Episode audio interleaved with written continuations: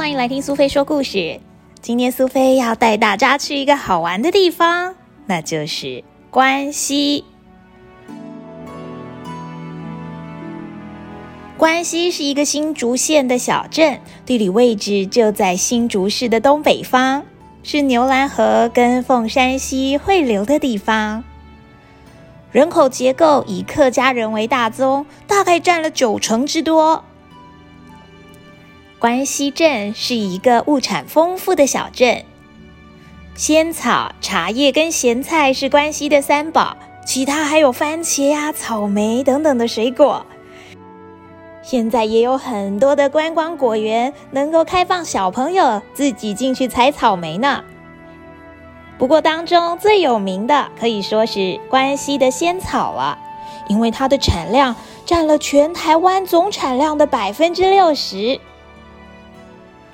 如果你想要知道客家村庄的故事，苏菲觉得最好的办法就是在客家的老宅里面住上一晚。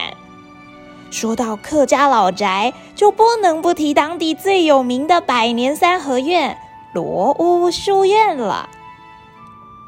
罗屋书院是限定历史建筑，是在一百年前就新建完成的。本来的罗屋书院是私人住宅。后来，为了要让子孙受教育，就利用了住宅的正厅等公共空间，请来了汉学老师作为私塾，是一个充满故事的文化宝藏。三合院的每一个角落都采用不同的材质工法，有石雕，有木雕，有泥塑，有砖雕。剪黏、飞檐，每一种都传递了客家精神，还有祖先的智慧哦。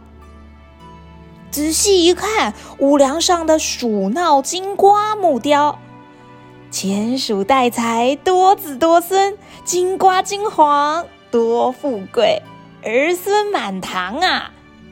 而正门口一整块石头雕出的四个故事，就像四个漫画一样。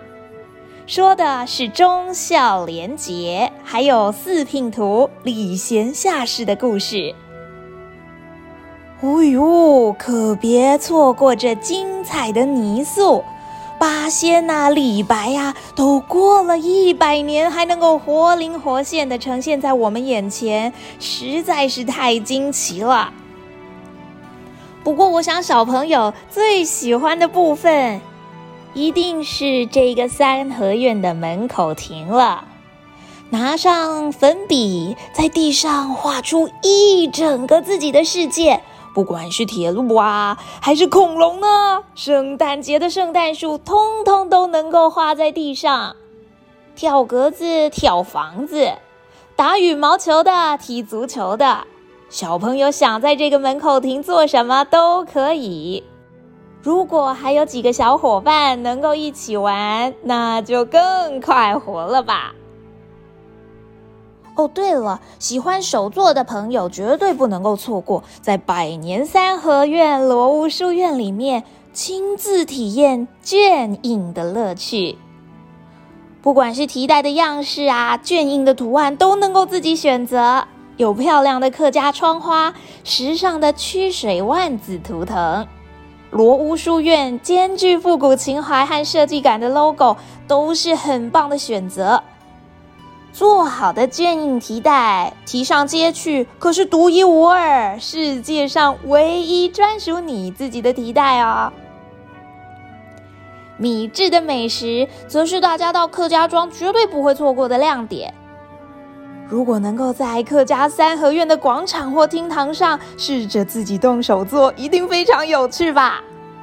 这一次，苏菲在罗屋书院跟哈维一起做了包有甜甜绿豆馅的红板。客家人说的红板，就像闽南人说的安菇桂一样。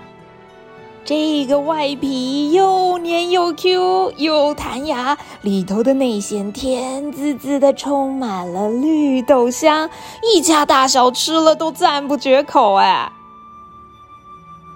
中午在三合院的门口亭享受客家风味料理，咸香油亮却不油腻的炕肉，古早味卤白菜在口中蹦发的香菇虾米和白菜大融合，还得来碗酸菜猪血汤才对味。